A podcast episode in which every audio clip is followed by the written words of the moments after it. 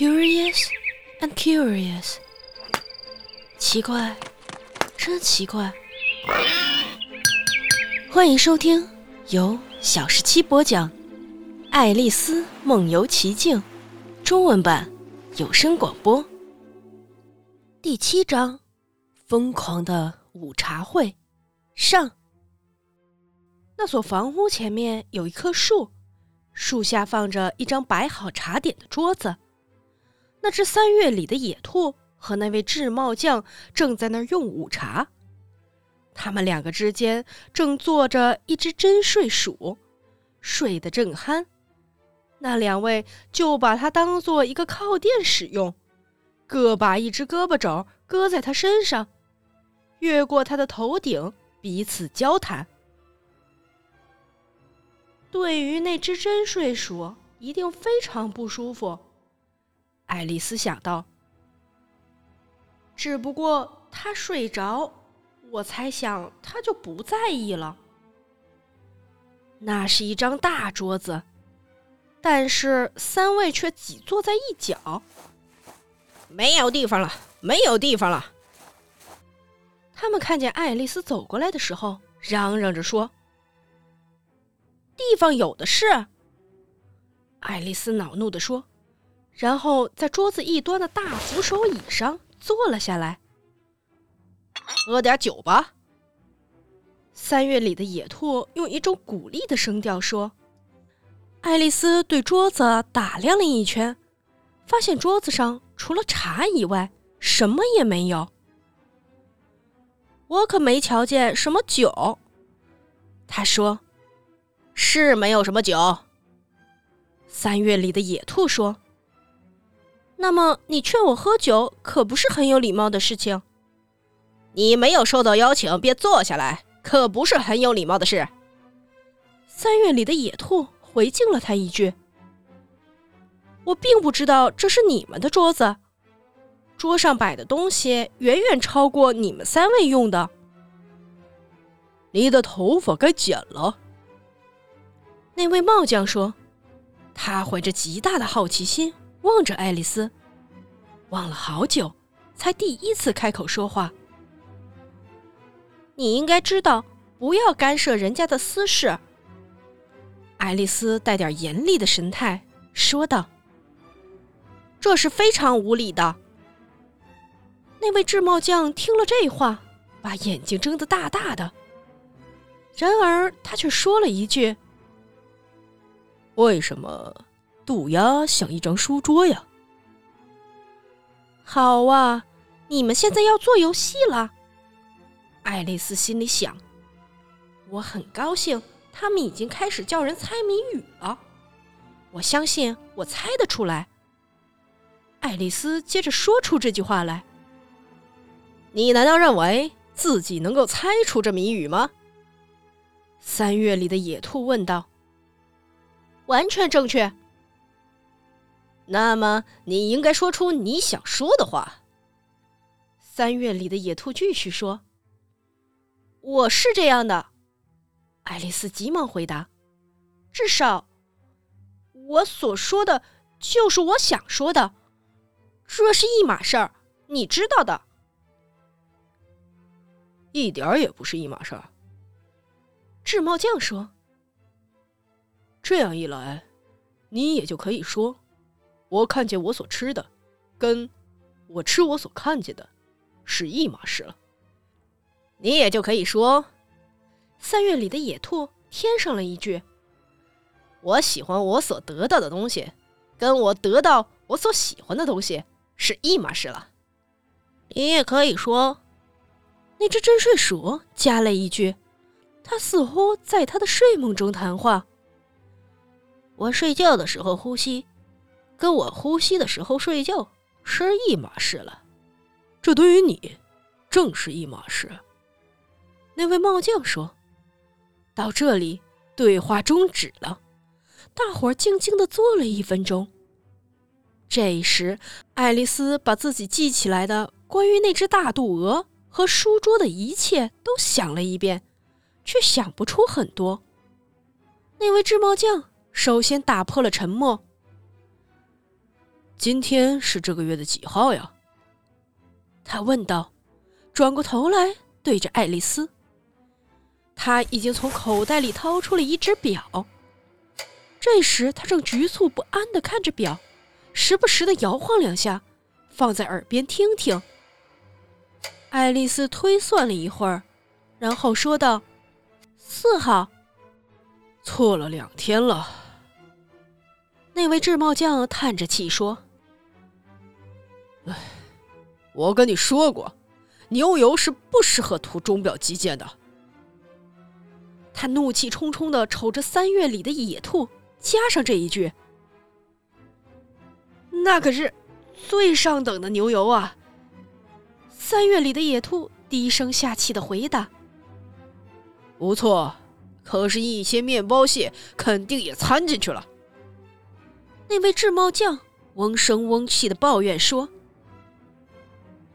你真不该用切面包的刀去给表加油。”三月里的野兔把表拿过来，闷闷不乐地对着他瞧，然后把表放在一杯茶里浸了一下。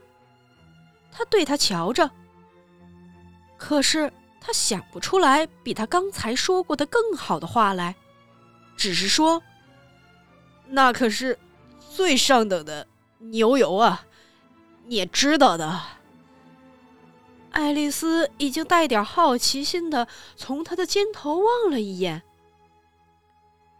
多么滑稽的表呀！他说：“只表明一个月的几号，却不表明现在是几点钟。为什么要表明这个呢？”那位制帽匠嘀咕着说：“你的表是不是告诉你今年是哪一年呢？”当然不了，爱丽丝脱口而出的回答。不过那是因为同一年要连续那么长的时间啊。这也正是我的表的情况。那位织帽匠说。爱丽丝觉得迷惑的不得了。那位制帽匠的话，在他听来简直一点意义都没有。然而那确实是英语。我听不大懂你的话。他尽可能有礼貌地说：“那只真睡鼠又睡着了。”那位制帽匠说，接着把一点热茶倒在他的鼻子上。那只真睡鼠不耐烦的摇摇头，眼睛也不睁，说道：“当然了，当然了，我自己正是打算这么说。你猜出那个谜语了吗？”那位制帽匠又转过头来对爱丽丝说：“没有，我不想猜了。”爱丽丝回答说：“谜底是什么呢？”我真正一点都不知道。那位制帽匠说：“我也不知道。”三月里的野兔说：“爱丽丝有气无力的叹了一声，唉，我觉得。”你可以把时间用在更好的事情上，他说，而不要把它浪费在问一些没有谜底的谜语上。如果你像我一样对时间很熟的话，那位制帽匠说，你就不会说什么把它浪费了。该说它才是。我不知道你这是什么意思，爱丽丝说。你当然不知道了。那位制帽匠说着，轻蔑的把头一甩。我敢说，你甚至从来都不曾跟时间谈过话。也许是吧，爱丽丝小心翼翼的说。但是我知道，我学音乐的时候不得不打拍子。哦，原来如此。那位制帽匠说。我不会忍受拍打的。瞧，你只要跟他保持良好的关系，他就会在时钟上做几乎你所喜欢的任何事情。比如说，假定现在是上午九点钟，正要开始上课的时间，那你要对时间悄声暗示一下：只一眨眼的功夫，时针就会转动，转到一点半，午饭的时间到了。我就是希望如此呀。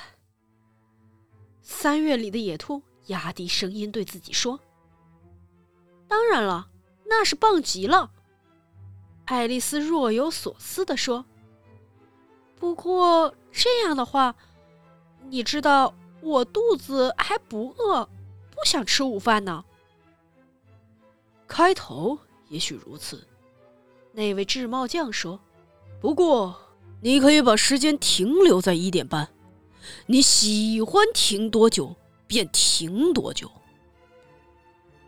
你自己就是采用这个办法的吗？爱丽丝问道。那位制帽匠悲哀的摇摇头：“我可没有。”他回答说：“你知道，就在他发疯之前，他用茶匙指指三月里的野兔。在今年三月里，我们吵了一场，那是在红心皇后举办的盛大音乐会上。”我不得不演唱的那首歌的时候，我唱：“闪烁，闪烁，小小的蝙蝠。”我不知道你忙些什么。或许你知道这首歌吧？我曾听到过类似的歌。接下去，你知道，那位制帽匠继续说着：“这首歌是这样唱的。”在世界之上，你飞呀飞，像天空里的一只茶盘打来回，闪烁，闪烁。这时候，那只真睡鼠摇动着身子，开始在睡梦里唱道：“闪烁，闪烁，闪烁，闪烁。”唱了很久，以至于他们非得拧他一把。使声音停止不可。唉，我刚刚唱完第一段歌词，那位制帽匠说。那位皇后就大喊大叫的说：“他在糟蹋时间了，把他的头砍下来！”多么残酷野蛮啊！爱丽丝惊叫的说。本集播讲完毕，如果你喜欢，不要忘记三连。订阅、喜欢、关注我哦！